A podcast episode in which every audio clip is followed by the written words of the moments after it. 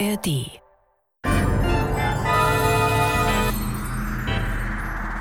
Das war morgen, der Science-Fiction-Podcast mit Isabella Herrmann und Andreas Brandhorst.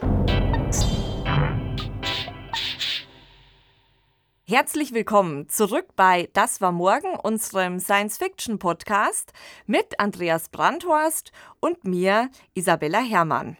Heute hören wir das Hörstück Die Welt im Schatten von Giri Ort aus dem Jahr 1991. Ja, Andreas, was erwartet uns denn heute? Ja, Die Welt im Schatten ist der dritte und letzte Teil der Trilogie, die Giri Ort äh, mit Der Gedankenraum äh, begonnen hat von 1989. Und es geht diesmal wieder um das Raumschiff Antares, das wir schon aus dem zweiten Teil kennen, aus äh, Die vergangene Zukunft.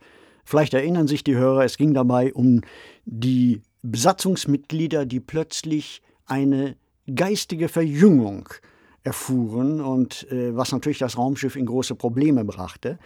Dieser Teil, die Welt im Schatten, erzählt die Geschichte weiter. Das Raumschiff Ataris kehrt nämlich zur Erde zurück und dort geschehen seltsame Dinge, denn eigentlich freut man sich auf der Erde gar nicht über die Rückkehr, was einen guten Grund hat, denn es wird eine Invasion befürchtet. Ja, bei dem äh, Wort Invasion fällt mir gleich der Film ein, der genauso heißt, nämlich Invasion von 2007 mit Nicole Kidman und Daniel Craig. In dem Film geht es also auch um eine ähnliche Geschichte, nämlich um Menschen, die plötzlich von einer fremden Macht übernommen werden. Genau, und interessanterweise, Invasion ist ein Remake eines äh, 50 Jahre zuvor erschienenen Films, Invasion of the Body Snatchers von 1956 da geht es eben genau um dieses Thema. Die Menschen werden durch eine außerirdische Macht ausgetauscht und verhalten sich dann ganz seltsam. Und es spiegelt eben ganz klar die Angst in den 1950ern der USA vor einer kommunistischen Übernahme wider. Wir sind ja in der Hochzeit des Kalten Krieges, aber auch so eine Angst der Bedrohung des American Way of Life. Zu der Zeit in den 1950ern gibt es eine Unzahl an Filmen zu dem Thema. Oft sind es dann auch die Marsianer, die ähm, die Menschen bedrohen. Zum Beispiel auch ganz bekannt, ne, War of the Worlds von 1953, was ja auf dem Roman von H.G. Wells basiert, oder Invaders from Mars 1953, aber auch The Blob von 1958.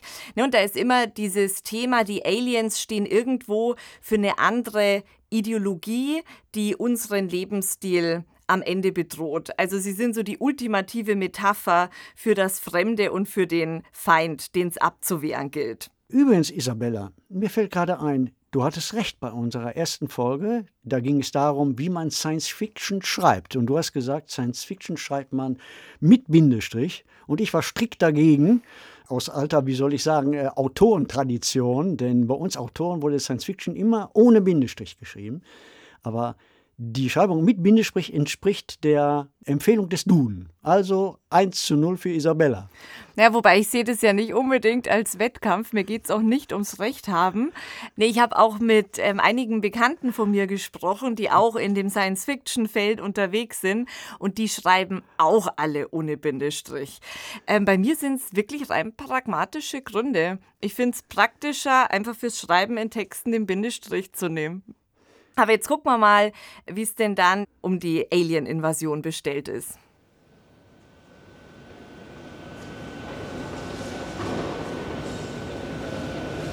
Davis! Hallo! Achten Sie! Äh, guten Morgen, Lienemann. Was machen Sie denn hier? Was? Oh, ich renne wie ein Windhund durch die Gegend, damit Sie mir nicht entwischen. Ohne den Nebel wäre ich längst über den Wolken. Was ist denn los? Davis, die Antares hat sich gemeldet. Was sagen Sie? Ja. Die Bodenkontrolle hat vor drei Stunden Signal empfangen. Die Besatzung ist anscheinend aus dem Tiefschlaf raus. Besatzung? Dort gibt es keine Besatzung, Lienemann. Nur 24 paralysierte Gehirne. Und die sollen sich gemeldet haben? In einer Stunde beginnt die Stabssitzung. Sie fliegen morgen. Äh, Sie machen mir richtig Freude. Jetzt bin ich umsonst so zeitig aufgestanden. Ja, das tut mir leid, aber es ist ja nicht so wichtig. Wir hätten die Kiste vor vier Jahren sprengen sollen. Als es die ersten Anzeichen einer Gehirnmanipulation durch unsere außerirdischen Brüder gab. Aber Sie wollten der Mannschaft unbedingt eine Chance geben. Sie hätten die Besatzung glatt umgebracht? Nur langsam, Sie Menschenfreund. Wer hat vorgeschlagen, die Antares außerhalb des Sonnensystems zu parken? Auf Nimmerwiedersehen. Wir mussten Zeit gewinnen, um die Ursache dieser verdammten Gedächtnisstörung zu finden. Zeit gewinnen? Und was haben die Leute um Dr. Schober in den vier Jahren festgestellt? Gar nichts. Ach, die sind einfach unfähig. Unsere Entscheidung war richtig. Die Besatzung könnte sicher mehr als 30 Jahre im Tiefschlaf überleben. Das glauben Sie doch wohl selber nicht. Sie haben die Entscheidung mitgetragen, wenn ich mich gut erinnere. Das bestreite ich ja nicht. Na also, wir sitzen im gleichen Boot, mein Lieber. Vergessen Sie das nicht?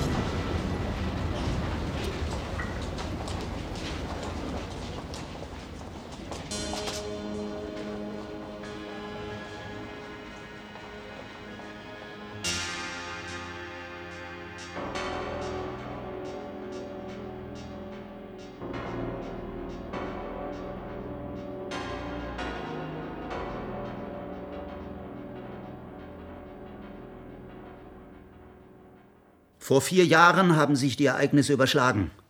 Wir sollten uns die Umstände der Gedächtnisstörung noch einmal vor Augen führen. Schon wieder. Dr. Davis, Sie sollten endlich zur Kenntnis nehmen, dass wir vor einigen Stunden womöglich einen Notruf empfangen haben. Womöglich. Von diesen infantilen Kreaturen? Das sind Menschen wie wir. Ja, gewesen. Vor vier Jahren. Bitte hören Sie auf. Es ist unsere Pflicht, jedes Lebenszeichen zu beachten. Und von der Antares erhielten wir ein Lebenszeichen. Was denn sonst? Ja, gut. Lassen wir uns also langatmig aus über die Zeitinversion, über den Trip in die eigene Vergangenheit.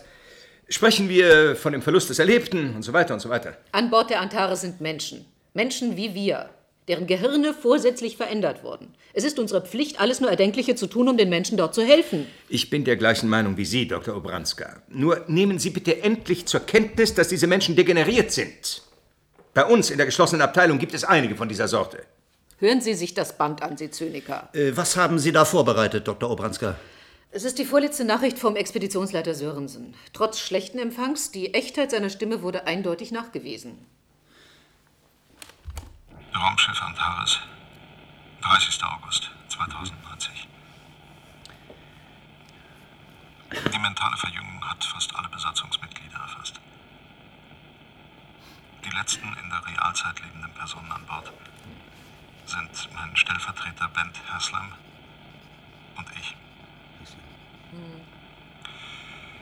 Wir erwarten die erste Zeitinversion in zwei Tagen. Der Großteil der Besatzung befindet sich in der Kindheit. Wenn unsere Annahmen zutreffen, wird Jeannette de Breu, die Jüngste, in zwei Tagen den Zeitpunkt ihrer Geburt erreichen. Ich werde sie in der Schlafzelle versorgen.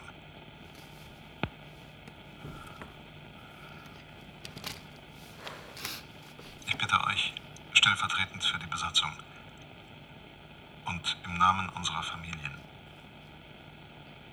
versucht alles, damit wir als Menschen zurückkehren.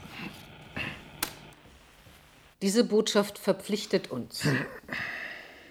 Alle. Also, liebe Frau Kollegin, wenn die Gehirne der Besatzung mit feindlichem Gedankengut infiziert wurden, so darf es keine Rückkehr zur Erde geben. Das ist doch nicht Ihr Ernst. Und ob? Sie, Lienemann, haben vor vier Jahren die Besatzung denkende Kampfmaschinen genannt. Ach, lassen Sie das, Davis. Ist ja nichts dabei, wenn Sie mich um einen Rat fragen. Ich frage Sie aber nicht. Wo stecken Sie so lange, Grabowski? Haben Sie die Nachricht endlich entziffert? Ja, obwohl die Nachricht nicht von der Besatzung stammt. Was sagen Sie? Die Nachricht stammt von Außerirdischen. Von unseren alten Bekannten im Sternbild Centaurus. Was? Ja! Es ist dieselbe fremde Intelligenz, die mit uns eine Zeit lang telepathisch kommuniziert hat. Unglücklicherweise. Ich war damals dagegen. Sowas soll man sich vom Leibe halten. Lassen Sie ihn ausreden. Die Nachricht ist ein Ultimatum. Die Raumfähre wird auf der Erde landen. Wir dürfen den Landekurs nicht beeinträchtigen. Die Besatzung werde bis zur Landung im Tiefschlaf bleiben. Es sei unsere Aufgabe, diese Menschen nach der Landung mit höchster Umsicht zu aktivieren und dann unbehelligt zu lassen. Ich verstehe Bahnhof. Die Besatzung steht unter dem Schutz dieser Centaurus-Männchen? Wenn die Nachricht authentisch ist, ja. Und wenn wir machen, was wir wollen? Dann werden die Außerirdischen alle elektronischen und optischen Nachrichten- und Rechnersysteme außer Betrieb setzen. Weltweit. Dazu kommt ein totaler Ausfall der Stromversorgung. Was? Und das sollen wir glauben? Ja, das ist nicht mein Problem, Davis. Jedenfalls soll die Ausbreitung der elektromagnetischen Wellen inklusive der Lichtausbreitung in allen Spektren unterbrochen werden. Infrarot, Ultraviolett, alles. Das ist absurd. Damit wäre alles weg. Auch die ganzen Nachrichtensysteme, Rundfunk, Fernsehen. Dazu käme eine herrliche totale Sonnenfinsternis. Das ist absurd. Unser Gehirn könnte nicht mehr funktionieren, wenn die Übertragung der elektrischen Ladung blockiert wäre. Die Erdbewohner hörten zu denken auf. Sie nehmen Verhaltensweisen von niedrigen Tieren an. Das bedeutete Massensterben. Liebe Kollegin, diese Verhaltensweisen legt die Menschheit schon Jahrtausende an den Tag. Sehen Sie sich unsere Geschichte an. Kriege über Kriege. Das Ultimatum ist ein Blödsinn. Zur Sache. Grabowski, Sie müssen sich geirrt haben. Das ist ausgeschlossen. Die Nachricht wird ständig wiederholt. Sonst hätten wir sie gar nicht entziffern können. Dieses Ultimatum ist ein Hirngespinst. Darin sind wir uns wohl alle einig. Wer die Nachricht absetzt, das werden wir auch noch herauskriegen. Eines steht allerdings fest. Das Raumschiff ist aktiv. Wir werden die Rückkehr der Besatzung mit allen Mitteln unterstützen.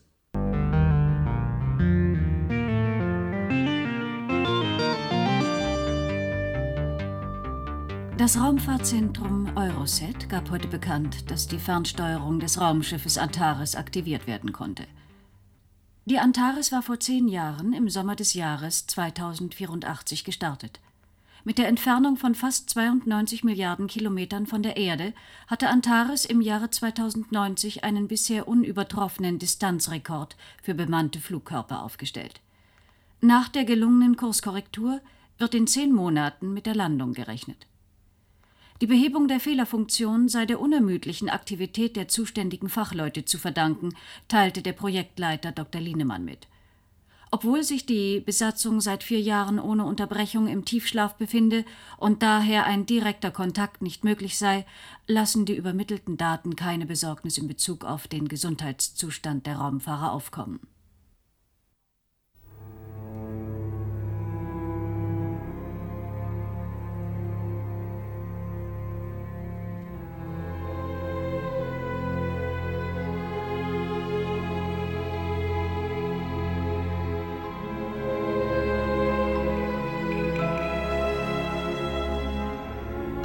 Unseren Augenlidern lastet die Zukunft. Ein neues Zeitalter bricht an. Euer Misstrauen wird sich im trüben Spiegel unserer scheinbar erschöpften Augen verlieren. Die Falle bleibt unsichtbar. Wenn wir die toten Masken ablegen, wird uns das junge, grelle Sonnenlicht belagern. Wir müssen ihm standhalten. Ob das Sonnenlicht an uns zerbricht? Ob es unseren Schatten zu bilden vermag? Ob die verräterischen Sonnenstrahlen das Abbild unserer vergangenen Menschlichkeit noch zeichnen können?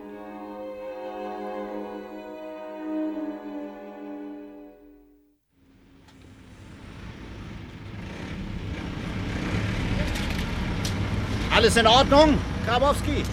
Wir haben zwei Stunden abgewartet, dann haben wir die Noteinstiege gesprengt. Wir schließen direkt zum Biozentrum vor.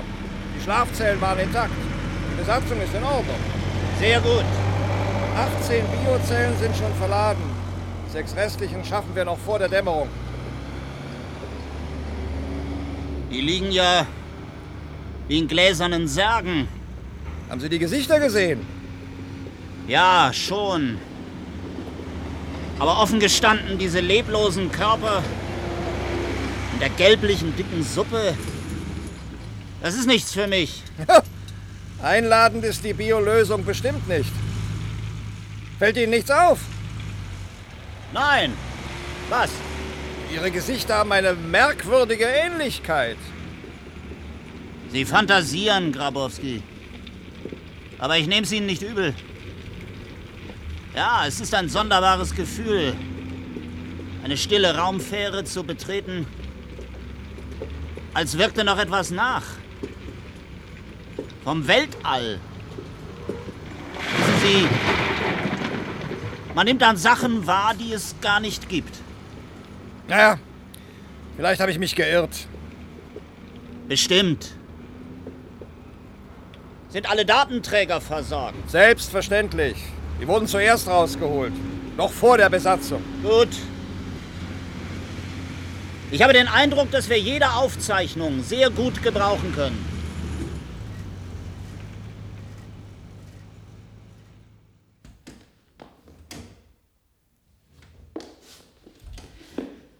So, Janosch, wir haben die erste physiologische Gehirnanalyse.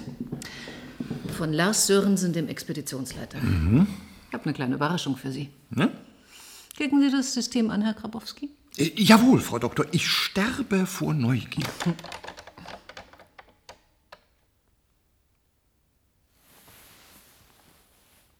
Tja.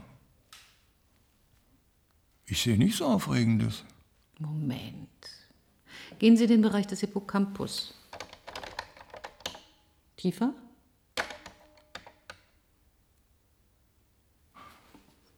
Das ist irgendein Schatten. Sieht wie ein Tumor aus, der arme Kerl. Das ist eine Verdichtung der Gehirnmasse. Verdichtung? Das habe ich ja noch nie gehört. Hier ist noch eine seitliche Tomographieaufnahme. Da. Da sehen Sie die extreme Verdichtung im Bereich des Hippocampus, der entorhinalen Rinde und des Gyrus hippocampi. Die Verdichtung ist auf diese Gehirnregion begrenzt, auf das limbische System. Dieser Gehirnbereich spielt doch bei der emotionellen Erfahrung und beim Speichern von Erinnerungen eine große Rolle. Genau. Erinnerungen. Denken Sie an den Gedächtnisschwund, den die Besatzung durchgemacht hatte. Sind äußere Spuren eines Eingriffes festzustellen? Nein. Übrigens bei den anderen auch nicht. Nicht mal die kleinste Narbe, geschweige denn Spuren einer Schädelöffnung. Sagen Sie, Miruschka, kam eine derartige Gewebeveränderung bei anderen Raumflügen vor? Nein. Mir ist zumindest nichts davon bekannt.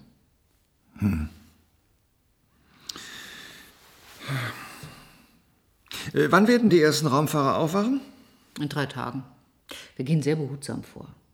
Und wie beurteilen Sie die Gehirnfunktionalität? Sieht ziemlich traurig aus. Nach dem, was ich gesehen habe, sind schwere Gehirnschäden zu befürchten. Diese Menschen noch zu uns gehören. Sie verließen die Erde als Abgesandte. Und nun kehren sie zurück.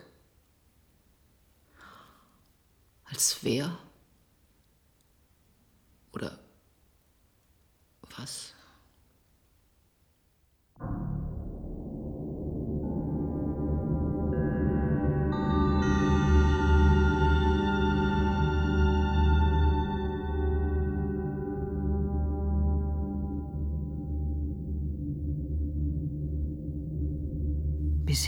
Floss die Zeit geradeaus, getragen von drei gleichberechtigten Dimensionen. Nun verläuft sie wie ein träger tropischer Fluss in engen Windungen. Fast berühren sich Vergangenheit und Zukunft. Dazwischen liegt unsere Gegenwart. Das von der Zeit bedrängte Festland, das sich unerbittlich in Erinnerungen auflöst. Die Zeit scheint unumkehrbar. Und dabei genügt ein winziger, leichtsinniger Schritt, um die Zeit zu überlisten, um die Vergangenheit zu wiederholen. So könnte ich dein ungläubiges Lächeln tausendmal erleben. Tausendmal nacheinander. Tatsächlich? Oder wären es nur fahle Abbilder des Gelebten?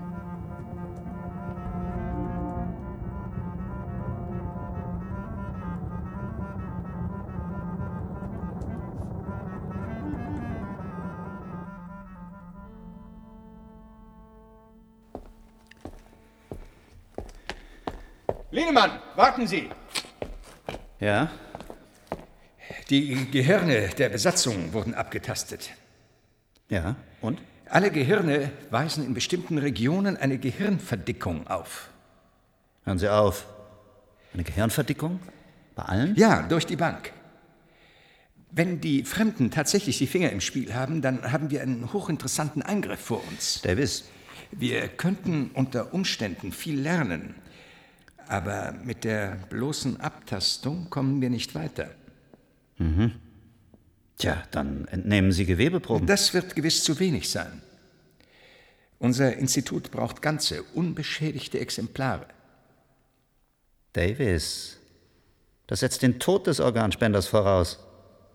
Sie greifen zu weit voraus. Ich finde dieses Thema geschmacklos, wenn Sie erlauben. Ich wünsche Ihnen einen angenehmen Nachmittag, Davis. Vor vier Jahren kamen wir miteinander sehr gut aus. Nicht wahr? Aber auch Ihnen einen angenehmen Nachmittag, Lienemann. Asker.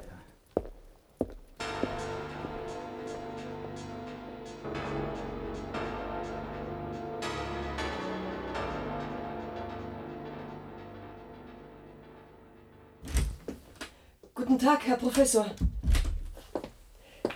Ich äh, bin Lia Wolters. Ich bin bei Ihnen angemeldet. Lienemann, guten Tag. Guten Tag. Äh, mein Sohn kehrte mit der Antares zurück. Ach, ach ja, ja, ja, ich weiß schon. Äh, bitte nehmen Sie Platz. Danke.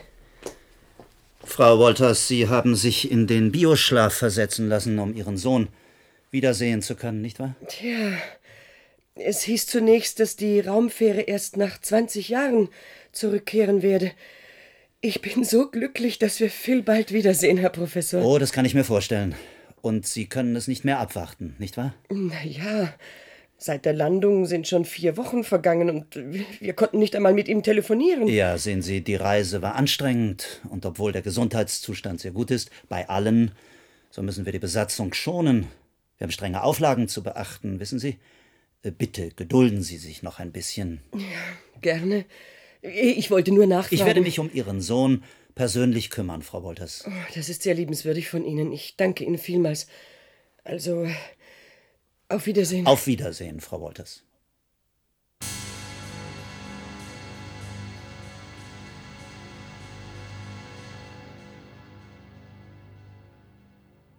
Ich will hier raus!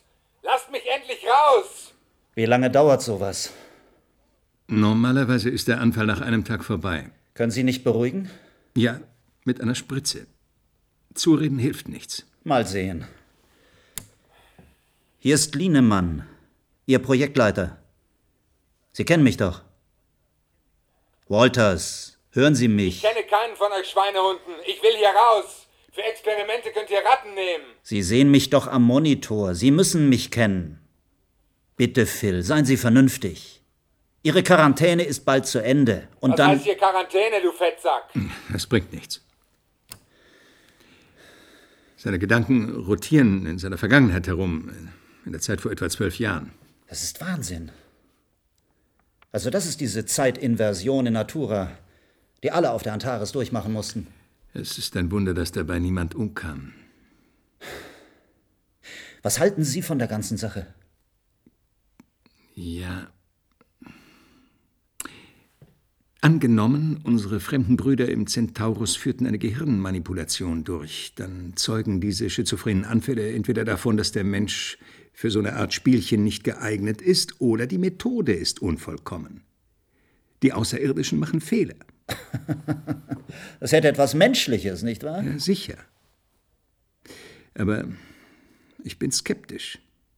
Aber das Gehirn ist verdichtet im gesamten Bereich des limbischen Systems. Das ist unbestritten. Schon. Und genau das wollen wir uns demnächst ansehen. Aber wie ansehen? Indem wir eine Birne aufmachen. Was starren Sie mich so an? Glauben Sie, dass ich diese Chance nutzlos vergehen lasse? Davis, die Besatzung darf nicht angetastet Aber, werden. Herr Kollege, ich scherze ja. Wir werden eine Gehirnprobe mit einer Mikrosonde entnehmen. Aber bei wem? Bei wem? Die ganze Besatzung ist auf den Beinen. Es wird ausgelost. Jeder zieht eine Nummer aus dem Hut. Seien Sie vorsichtig. Der Eingriff ist völlig harmlos. Sagen Sie, haben Sie überhaupt keine Ahnung, wozu diese Verdickung gut sein soll? Wenn ich das wüsste, dann ist mir der nächste Nobelpreis sicher.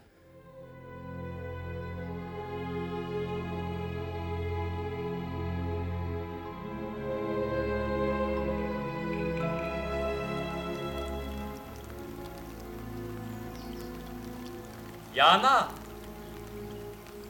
Der Regen ist ganz warm, Lars. Das ist seltsam, so zeitig im Frühjahr.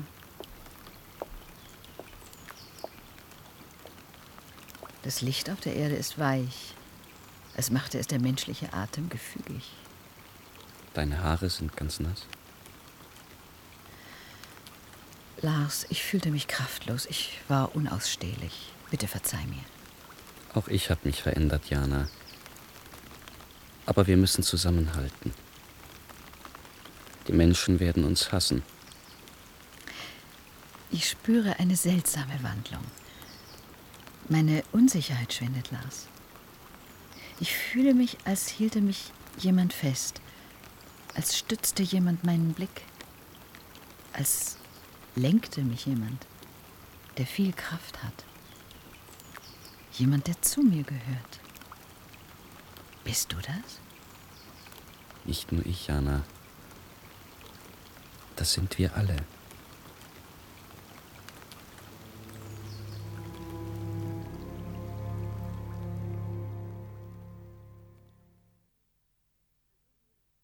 Also, wir haben es mit Menschen zu tun, die nach zehn Jahren mit veränderten Gehirnen aus dem Weltall zurückkehrten. Sind diese Wesen noch Menschen, Dr. Obranska? Wie wir? Sind sie vielleicht nicht unsere Feinde? Ich finde diese Fragestellung übertrieben. Sie sind höchstens unbewusst zu Fehlhandlungen bereit. Dann gehören Sie in die Heilanstalt. Bitte, wir wollen endlich auf die Hauptfrage eingehen. Sind diese Gehirne krank oder präpariert? Ich behaupte, dass diese Gehirne präpariert wurden. Ich will Ihnen gleich sagen, warum. Wir haben Daten zur Verfügung, die den Verlauf der Gehirnveränderung während des Fluges aufzeigen. Wie Sie alle wissen, transportieren die Elementarteilchen, die Logone, unsere Gedanken zum Gedankenraum und wieder zurück. Diese Wechselwirkung bildet die Grundlage unseres Denkvermögens, wie seit der Entdeckung der Logone im Jahr 2075 bekannt ist. Hier möchte ich betonen, dass ich Ihre maßgebliche Beteiligung an der Logonentdeckung, Herr Dr. Davis, sehr schätze. Danke für die Blume. Obwohl sich der Betroffene im Tiefschlaf befand und daher nachgewiesenermaßen nicht denken konnte, wurden Logonübertragungen registriert. Das Gehirn muss also künstlich angesprochen worden sein. Der Verlauf sah so aus. Das Denkvermögen erlosch nach drei Monaten völlig. Das Gehirn war leer. Dann folgte der Ladevorgang. Das gelöschte Gehirn wurde mit einem neuen Inhalt geladen. Das klingt plausibel. Irgendwann wurde das Gehirn in der limbischen Region verdichtet. Heute bilden die winzigen Verdichtungsknoten eine, ich würde sagen, Architektur wie Straßen und Häuser in einer Stadt. Also, ich habe schon vieles gehört, aber sowas. Und jetzt komme ich zu dem wesentlichen Punkt. Das organisch vorbereitete Gehirn wurde anschließend mit Keimen der außerirdischen Intelligenz besiedelt. Besiedelt? Mir fällt kein besseres Wort ein. Also, wenn es auch stimmen sollte, was Sie uns da auftischen, wozu soll das Ganze gut sein? Das Motiv. Diese manipulierten Gehirne sollen im Dienste der Außerirdischen als Brutkästen missbraucht werden. Und was für Küken hüpfen da munter heraus? Gedanken, Davis, Gedanken. Um die geht's ja, die ganze Zeit schon. Die präparierten Gehirne wurden mit einer phänomenalen Denkfähigkeit ausgestattet. Mit einer Denkfähigkeit, die sich im Unterbewussten entfaltet. Und diese Denkfähigkeit wollen die Außerirdischen für die eigene Entwicklung nutzen. Wozu bitte? Für eine Fortpflanzung der Intelligenz. Also, ich bin sprachlos. Bevor ich zu lachen anfange, das Lachen wird Ihnen noch vergehen, Davis. Äh, Bitte, sprechen Sie weiter. Die Besatzung trägt in ihren Gehirnen Keime der uns wohlbekannten extraterrestrischen Intelligenz. Daraus folgt, dass die Antares-Besatzung die Erdbevölkerung infizieren soll. Ja, Wir werden diese Bastarde umlegen. Sind Sie wahnsinnig? Wir müssen handeln, bevor diese Biester unsere Gehirne beherrschen. Bevor wir unsere Eigenständigkeit verlieren. aber bitte nicht wieder mit Ihrer Denkarmee, die in Terracon Field verheizt wurde. Für nichts und wieder nichts, Dr. Davis. Also verheizt wurde niemand. Wir haben versucht, den Gedankenraum zu besetzen mit unseren Gedanken im Namen der Menschheit, damit unser Denkvermögen erhalten bleibt. Es war zugegeben ein vergebliches Unterfangen. Der Gedankenraum wurde vor den Außerirdischen überflutet. Und das wurde verschwiegen. Na und? Was hätte sich denn abgespielt, wenn wir das Ende der Menschheit angekündigt hätten? Wenn wir zugegeben hätten, dass die Menschheit in 15 Jahren aufhört zu denken? Wie ging es weiter? Dann kam dieser Sonderling Spassky, Dem gelang der erste telepathische Kontakt zu den Fremden im Sternbild Centaurus. Diese Kontakte wurden allmählich zur Routine. Was ist mit diesem Spassky? Kann man ihn sprechen? Nein. Er hielt die psychische Belastung der wiederholten telepathischen Kontaktaufnahme nicht aus. Er starb in einer Anstalt. Bei Ihnen in Terrasonfield? Ja. Was glotzen Sie mich so an? Glauben Sie, ich habe ihn umgebracht? Was war weiter? Reden Sie doch. Gar nichts. Der Rest ist bekannt. Der telepathische Kontakt brach ab, die Gedankenflut hörte auf. Warum, wissen wir nicht. Wir hofften, dass uns die Außerirdischen endlich in Ruhe lassen. Das ist anscheinend nicht der Fall. Die Außerirdischen haben aus der Kollision im Gedankenraum viel gelernt. Sie wollen sich unsere Denkleistung zunutze machen. Nur langsam, Lienemann. Das ist nur eine Hypothese, eine Auslegung der Indizien, eine der vielen. Frau Dr. Obranska, wollen Sie uns weismachen, dass eine fremde Zivilisation, die zwölf Millionen Lichtjahre entfernt ist, die Menschheit versklaven kann? Es spricht vieles dafür. Das heißt, dass Sie diese Gefahr ernst nehmen. Ja, durchaus. Sie behaupten also, dass diese irgendwo im Sternbild Centaurus auf ihrem beschissenen Planeten herumhüpfenden Zauberkönige unter anderem die Lichtgeschwindigkeit, den Grundstein unserer Physik manipulieren können? Seid ihr denn alle übergeschnappt? Glaubt ihr denn an solch einen trottelhaften Spuk? Beruhigen Sie sich, Davis. Wir könnten das Ultimatum als einen Irrtum oder ein Produkt krankhafter Fantasie abtun. Aber diese pathologisch verdichteten Gehirne kann man nicht wegdiskutieren. Sicher nicht. Und daher werden wir sie aus dem Verkehr ziehen. Egal was oder wer dahinter ist. Weil für eine gefährliche Menschmutation ist auf der Erde kein Platz. Niemals.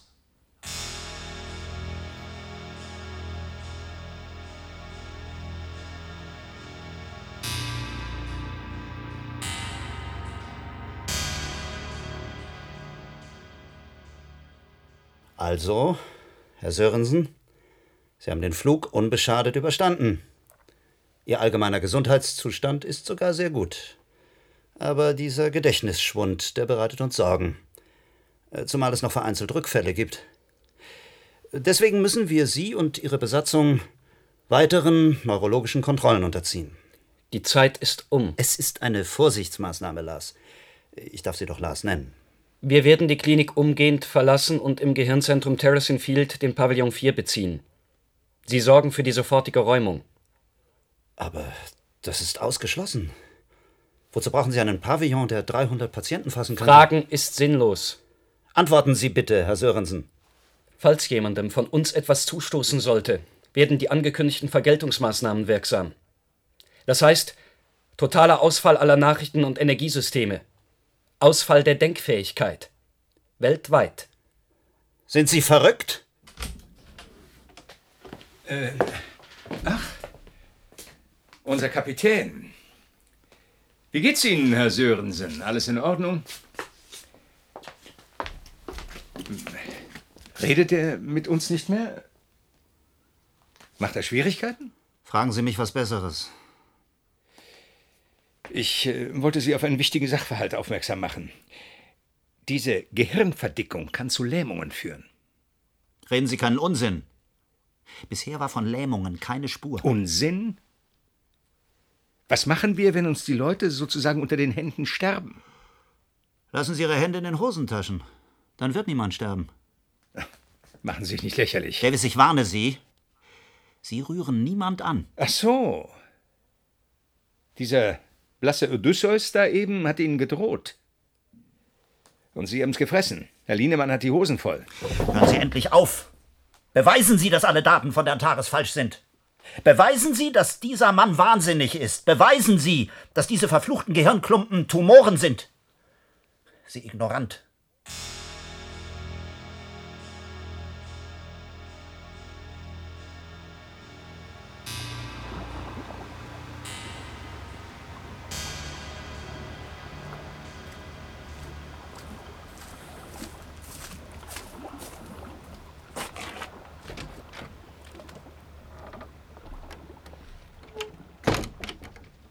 Phil, mein Junge, Mach, mein Junge. Ach, ist das eine Überraschung. Mutti. Ich habe mir solche Sorgen um dich gemacht. Wieso hast du eigentlich gewusst, dass ich am See bin? Wir haben doch Ferien. Ja. Ja, Ferien. Naja, Hauptsache, sie haben dich rausgelassen. Komm, setz dich. Meine habe Durst. Güte, siehst du mager aus. Ich hab Durst. Ja, ich, soll ich dir einen Tee machen? Ach, der Vater wird sich aber freuen. Er kann nicht aufstehen, weißt du. Ist er krank? Ich, ja, wie man's nimmt. Dieser Tiefschlaf hat Folgen. Wie lange hast du Zeit, Phil? Och, ich hab viel Zeit, Mutti. Ach, das ist schön. Dann bleibst du zu Hause. Oder musst du wieder zurück? Wohin? Naja, ich, ich kenne mich nicht so aus. Hauptsache, du bist da. mein Junge. Mutti, wo ist Ajax? Wie meinst du, Phil, wo? Na, ich will mit ihm spielen. Also mach doch nicht solche Späße, Phil. Ajax starb, als du 13 warst. Ach, hast du damals geweint und ich auch. So ein lieber Hund war das. Ajax lebt nicht mehr? Komm, Phil.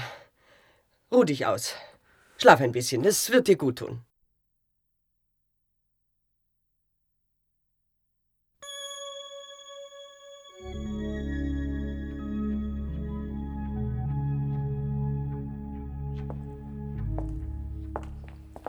Miroschka!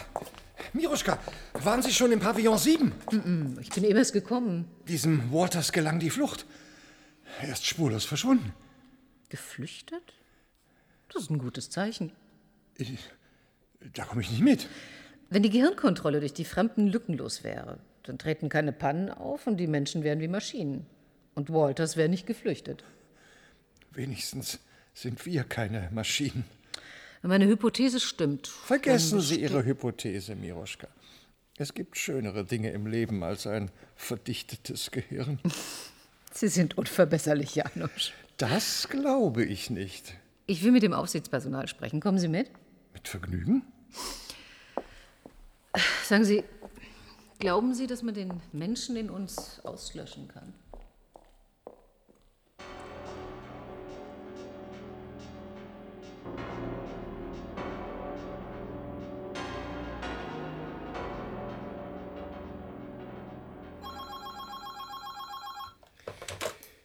Ja, Lienemann? Sitzen Sie gut? Davis, was ist?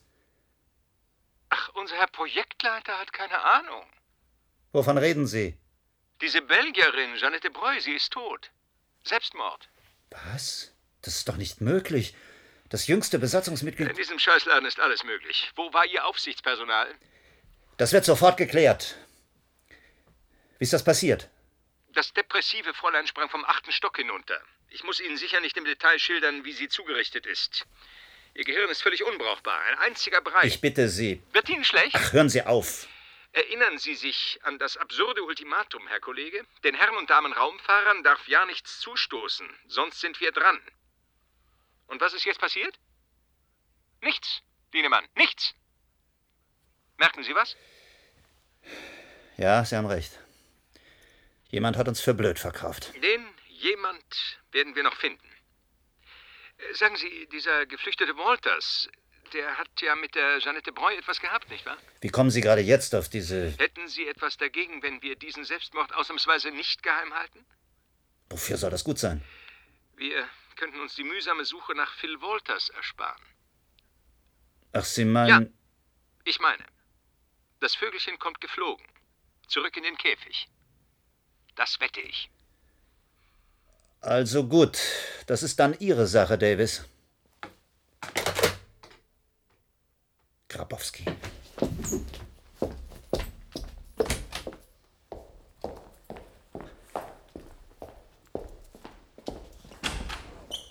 Grabowski! Warum haben Sie mich nicht sofort benachrichtigt? Der Zwischenfall ereignete sich vor wenigen Minuten. Zwischenfall? Ich wollte zunächst die Umstände klären und Ihnen gleich einen Bericht vorlegen. Ich weiß noch nicht, was hier gespielt wird, aber eines sage ich Ihnen. Wehe jedem, der es auf die krumme Tour versucht.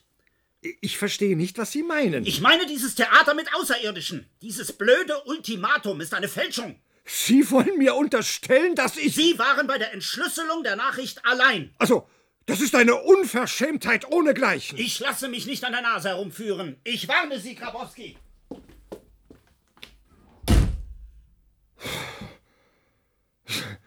Also glaubt ihr, dass wir alle Vollidioten sind?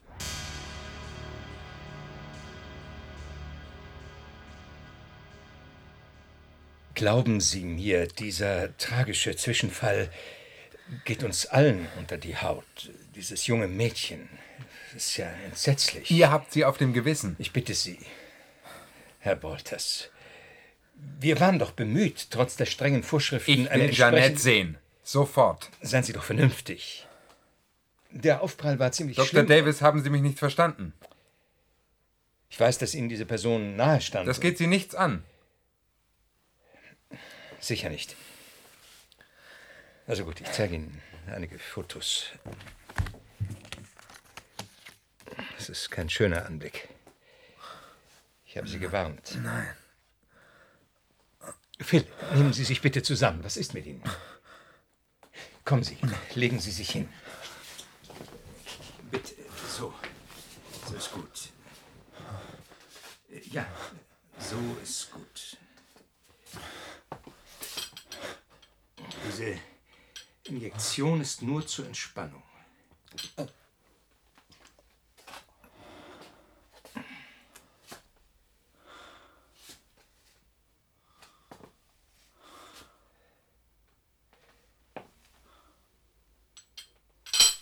So.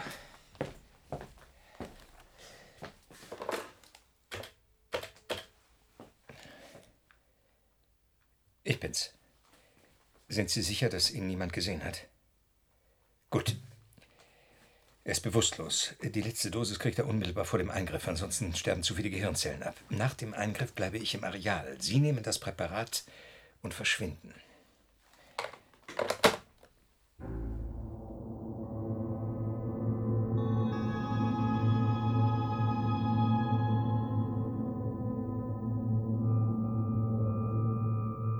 Glasscheibe ist eiskalt. Du sollst nicht am Fenster stehen, Jana. Der Tag bricht mühevoll an. Als ginge die Sonne nicht mehr auf. Die Scheinwerfer sieht man kaum. Ich hasse diesen Nebel. Seltsam. Im chirurgischen Pavillon brennen Lichter. Um diese Zeit? Der Pavillon scheint zu versinken. Es ginge ein riesiges Schiff geräuschlos unter. Es dringen keine Laute durch, keine Hilferufe der Sterbenden.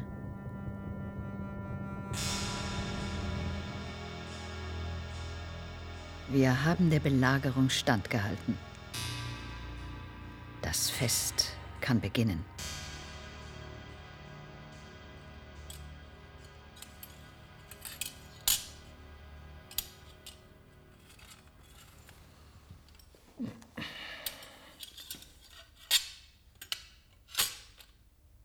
Schieben Sie die Narkoseapparatur weg. Der braucht die bestimmt nicht.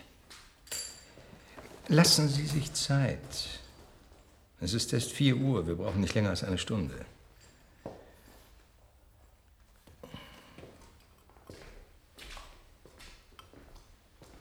So, kommen Sie, heben Sie den Kopf. Ja, noch mehr. Hinauf. Ja, so. Und fest anziehen. Ich führe den Schnitt noch tiefer.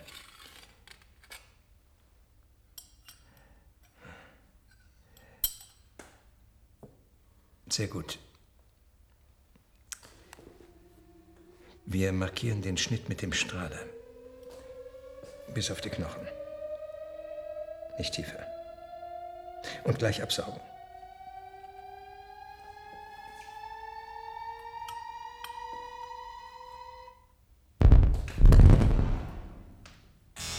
Was ist los? Vorsicht, den Schneider weg!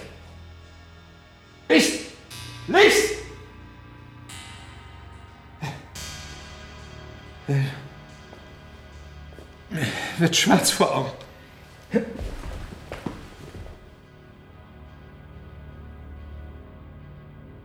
Und forderte zahlreiche Menschenleben. Das schwerste Unglück in unserer Region ereignete sich am Flughafen, wo einige Maschinen den Anflug nicht mehr rechtzeitig abbrechen konnten. Die Katastrophe deutet auf einen großräumigen Ausfall aller Energie- und Nachrichtensysteme hin, der etwa vier Minuten andauerte. Bis jetzt konnten keine Augenzeugen gefunden werden, da während dieser Zeitspanne anscheinend alle Menschen in eine tiefe Bewusstlosigkeit fielen. Völlig unerklärlich sind die aus Japan eingetroffenen Berichte über eine mittags plötzlich hereinbrechende Dunkelheit, auf die nach einigen Minuten schlagartig heller Sonnenschein folgte. Der Nachweis der Sonnenfinsternis gestaltet sich schwierig, da alle elektronischen Systeme ausfielen und auch dort keine Augenzeugen die Katastrophe bewusst erlebt haben. Es gilt als ausgeschlossen, dass dieser katastrophale Ausfall aller elektronischen und optischen Systeme irdischen Ursprungs sein könnte. Die Einsatzleitung ersucht alle Bürger. Verlassen Sie Ihre Wohnungen nur in dringenden Fällen. Benutzen Sie Ihre Telefone nur im Notfall. Nun folgen Anweisungen für den Zivilschutz. Die Einsatzgruppen Nord 4 und Nord 7 sollen sich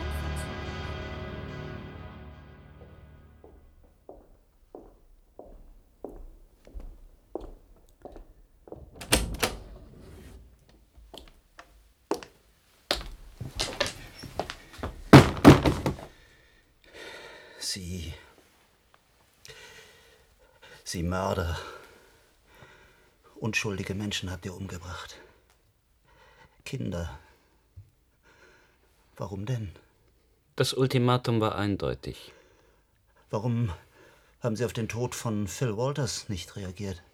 Phil Walters war schwach. Er war in seiner Vergangenheit gefangen. Genauso wie Jeannette Breu. Beide verließen uns. Ihr Tod war ohne Bedeutung. Unsere Maßnahme verhinderte die Gehirnextraktion. In unseren Gehirnen verbirgt sich die Zukunft. Sie hätten doch lediglich Davis ausschalten müssen. Dann hätte niemand an unsere Macht geglaubt. Wir wären weiteren Anschlägen ausgesetzt. Irrsinn. Der Pavillon 4 ist geräumt. Ihr könnt einziehen mit eurem Pack. Wir brauchen den Pavillon nicht mehr. Nicht mehr? Bereiten Sie die Raumfähre Antares vor. Was haben Sie vor? Wollen Sie uns fertig machen? Wollen Sie von oben zusehen, wie wir eingehen? Fragen ist sinnlos. Sie werden alles rechtzeitig erfahren. Noch etwas, Lienemann. Ich warne Sie. Ein zweiter Anschlag auf uns wird in einer verheerenden Katastrophe enden.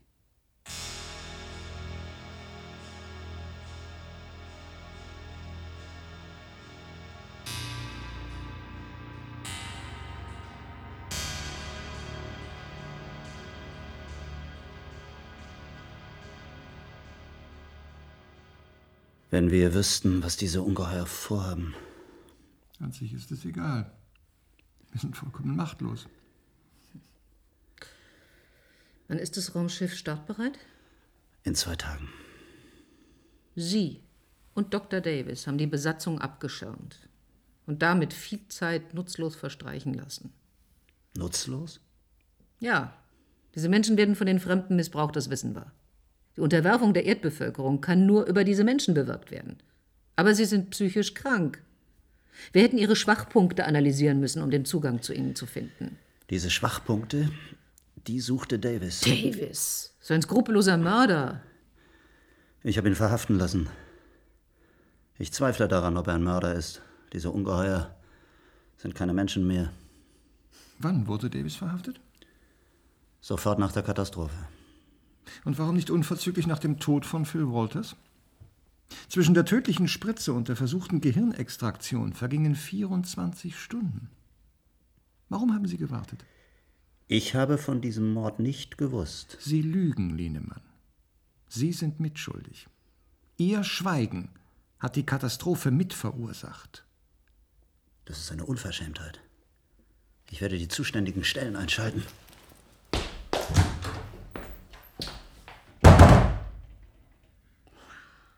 Also, in zwei Tagen werden sie starten. Und dann ist es vorbei. Die werden die Erde nicht auslöschen. Sie brauchen doch unsere Gehirne. Ich weiß es nicht. Ich weiß es nicht.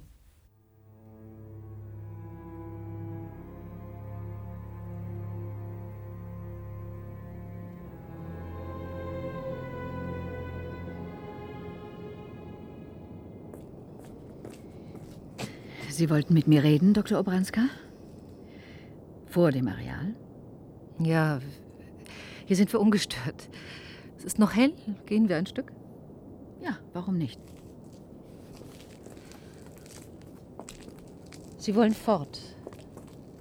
Ja. Wir kehren ins Weltall zurück. Das ist Ihr Ende. Begreifen Sie das nicht? Jana, Sie sind krank. Wir helfen Ihnen, euch allen, ich schwöre es. Die Menschheit wird aufgerieben. Zwischen der Zukunft und der Vergangenheit. Eure Gegenwart wird von der Zeit aufgelöst. Natürlich muss es immer so etwas wie Zeit geben. Die Zeit verläuft in engen Windungen, wie ein tropischer Fluss. Fast berühren sich Vergangenheit und Zukunft. Es genügt ein winziger Schritt, um die Zeit zu überlisten. Sehen Sie diese kleinen Menschen dort? Das sind Kinder. Ja, spielende Kinder am Waldrand. Ein schöner Anblick. Das Licht hier ist weich. Jana, Sie sind eine Frau. Sie mögen doch Kinder. Ich muss zurück, die Dämmerung bricht herein. Sehen Sie, das weiche Licht, die spielenden Kinder. Alles Täuschung. In einigen Stunden wird die ganze Landschaft in der Dunkelheit verschwinden. Hier wird die Zeit nicht angehalten. Doch, sie wird. In Augenblicken, die uns zu Menschen machen. Zu Menschen, verstehen Sie? Jana, oder wie auch immer Sie sind, was wollen Sie von uns? Gar nichts. Ihr seid unbrauchbar. Ihr seid armselige, von Gefühlen beherrschte Wesen. Wir werden weiterleben? Wie bisher. Ihr seid unfähig, mit uns gemeinsam logische Denkarbeit zu leisten. Ihr seid erfüllt von Emotionen. Aber das ist doch menschlich. Jana, was wird aus Ihnen? Wir werden uns von der Einheit in Raum und Zeit befreien. Das ist doch nicht möglich. Auch wenn es den Anschein erweckt, dass wir im Weltall den Tod finden. Wir werden leben. Jana, das ist Unsinn. Bleiben Sie hier. Sie gehören doch zu uns. Nein. Wir müssen unser Geheimnis bewahren. Unsere Gehirne dürfen nicht in eure Hände fallen. Wir haben keine andere Wahl. Wir müssen die Erde verlassen. Für immer.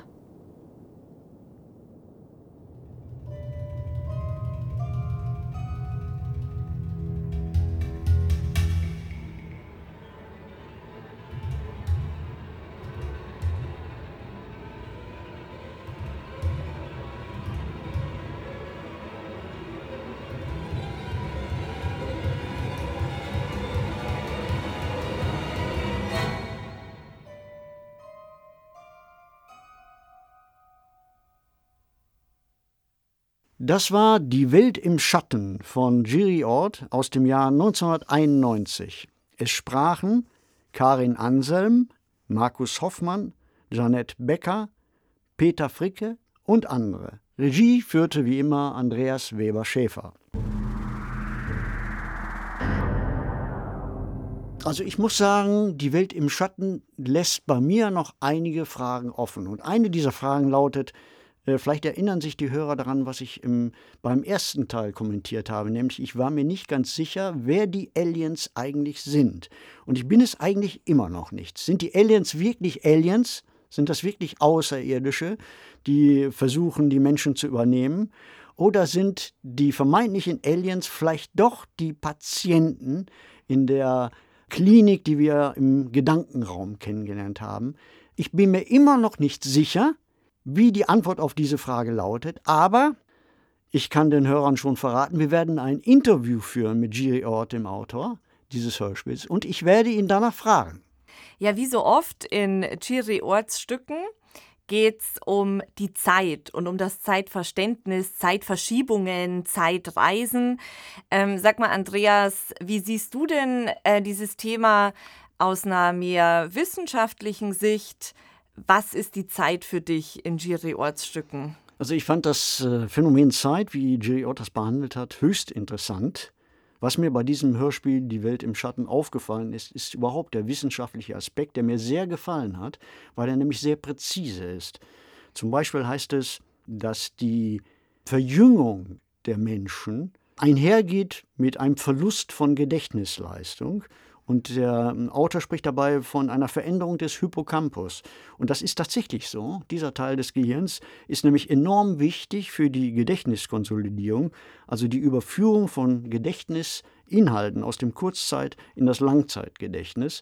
Menschen, bei denen beide Hippocampi, also jede Hemisphäre hat einen Hippocampus, bei denen beide Hippocampi entfernt oder zerstört wurden, können keine neuen Erinnerungen formen und weisen somit eine Amnesie auf. Also das ist wissenschaftlich absolut präzise, wie äh, Giri Ortas geschrieben hat. Noch einmal zur Zeit zurückzukommen. Ich glaube, im Hörspiel heißt es auch einmal, ähm, wie die Zeit fließt oder der Fluss der Zeit. Und in der Science-Fiction-Literatur und auch im Film ist oft die Rede von dieser, vom Fließen, vom Strömen der Zeit, was eigentlich falsch ist. Denn nach den neuen Theorien fließt die Zeit nicht, sondern sie ruckelt. Zeit ist kein Fluss, sondern Zeit ist gequantelt. Es gibt Zeitquanten, das ist heute nicht mehr nur eine Theorie, sondern Zeit wird also aufgeteilt in einzelne kleine Abschnitte. Nur sie sind so klein und folgen so schnell aufeinander, dass unsere Wahrnehmung da versagt. Also wir nehmen die Zeit als einen kontinuierlichen Fluss wahr. Es gibt da, was die Zeit betrifft, auch noch ganz interessante Theorien aus den neuen wissenschaftlichen Erkenntnissen der letzten Jahre. Zum Beispiel eine dieser Theorien lautet, man könnte sie beschreiben mit dem Namen Präsentismus. Das ist eine Theorie der Physik und der Philosophie, die davon ausgeht, dass es nur eine Zeit gibt, und zwar nur die Gegenwart, nur diesen einen Moment, in dem wir leben. Vergangenheit und Zukunft sind Illusionen. Und es gibt dann die gegensätzliche Theorie, das ist der Eternalismus, und darin geht es um Dinge wie Blockzeit, Blockuniversum und die geht unter anderem davon aus, dass äh, Gleichzeitigkeit in unserem Universum unmöglich ist. Das hat was zu tun mit der allgemeinen Relativitätstheorie. Äh, und diese Theorie postuliert überspitzt ausgedrückt, Vergangenheit, Gegenwart und Zukunft existieren zusammen. Und das, genau dieser Punkt, fand ich besonders faszinierend, weil das könnte eine der Erklärungen sein für die Ereignisse in die Welt im Schatten. Isabella, was denkst du darüber? Ja, zur Zukunft kann ich was sagen aus Sicht der Zukunftsforschung da wird ja allgemein gedacht, äh, man würde die Zukunft erforschen.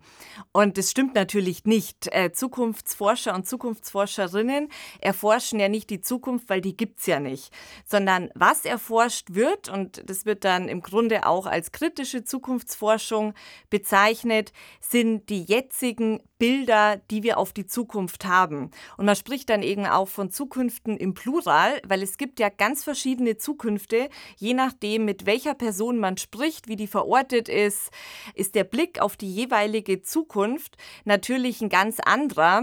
Und ähm, es soll natürlich auch darauf hinweisen mit den Zukünften, dass sie eben nicht linear vorgegeben ist, sondern dass man die Zukunft formen und gestalten kann, was natürlich auch ein motivierender Faktor und ein Faktor für Empowerment ist. Das heißt, wir können auch bessere Zukünfte gestalten. Und ähnlich ist es mit der Vergangenheit, die ist natürlich passiert, aber wir kennen ja die ganzen verschiedenen Historikerstreits, verschiedene Interpretationen, neue Dokumente kommen ans Licht Licht, bestimmte Archive werden geöffnet und auf einmal verändert sich der Blick auf die Vergangenheit komplett. Und ähm, in dem Sinn ist die Vergangenheit natürlich auch ein Stück weit Konstruktion, ohne jetzt zu negieren, dass es eine Vergangenheit und dass es Fakten gibt. In der Science Fiction es ist ja überhaupt ganz interessant, wie Zeitreise oder Zeit auf verschiedenen Ebenen dargestellt wird. Ne, es gibt ja so die ganz klassische Zeitreise mit der Zeitmaschine, kennt man auch von H.G. Wells. Da setzt man sich dann in ein Gerät rein und fährt durch die Zeit. Oder man springt wie Dr. Who als Zeitreisender einfach qua selbst durch die Zeit. Oder eben man hat diese neurologischen Manipulationen, dass man nur durch Medikamente oder durch Manipulation in andere Zeiten versetzt auseinandergesetzt wird. Es gibt Multiversen-Theorien, dass wir in verschiedenen Universen leben und es dort alternative Vergangenheits-, Gegenwarts-, Zukunftsverläufe gibt. Also im Grunde gibt es dann ganzen Methodenbaukasten in der Science Fiction an den verschiedenen Motiven oder Tropes, wie man sagt, um eben diese Fragen, die uns alle bewegen, ähm, zu behandeln. Und irgendwo, ja, sind die doch alle miteinander verknüpft. Auch bei diesem Hörspiel Die Welt im Schatten sind mir wieder die schönen Monologe aufgefallen, die mir als Autor sehr gefallen, muss ich sagen. Hier heißt es zum Beispiel in einem dieser Monologe, auf meinen Augenlidern lastet die Zukunft. Das klingt einfach schön. An einer Stelle im Hörspiel heißt es, Fragen ist sinnlos. Dabei musste ich unbedingt andenken an Widerstand ist zwecklos. Resistance is futile. Das kennen wir ja alle von den Borg aus Star Trek. Und die sind ja wirklich die ultimative Invasion von Außerirdischen, die ja quasi alles Individuelle auslöschen. Man geht dann in dem Kollektiv auf und ich denke, das ist auch so eine Urangst des Menschen, in so einem Kollektiv aufzugehen und ähm, die eigene Persönlichkeit zu verlieren. Mit diesen Gedanken entlassen wir euch. Auf Wiederhören nächste Woche. Falls es Fragen, Vorschläge, Kommentare gibt, schreibt uns sehr gerne eine E-Mail an daswarmorgen.swr.de und empfehlt uns natürlich sehr gerne weiter. Redaktionell betreut hat diesen Podcast Mareike Mage unter Mitarbeit von Oliver Martin. Sanja Lobeck hat hospitiert. Produktion Südwestrundfunk 2023. Jede Woche gibt es eine neue Folge in der ARD Audiothek.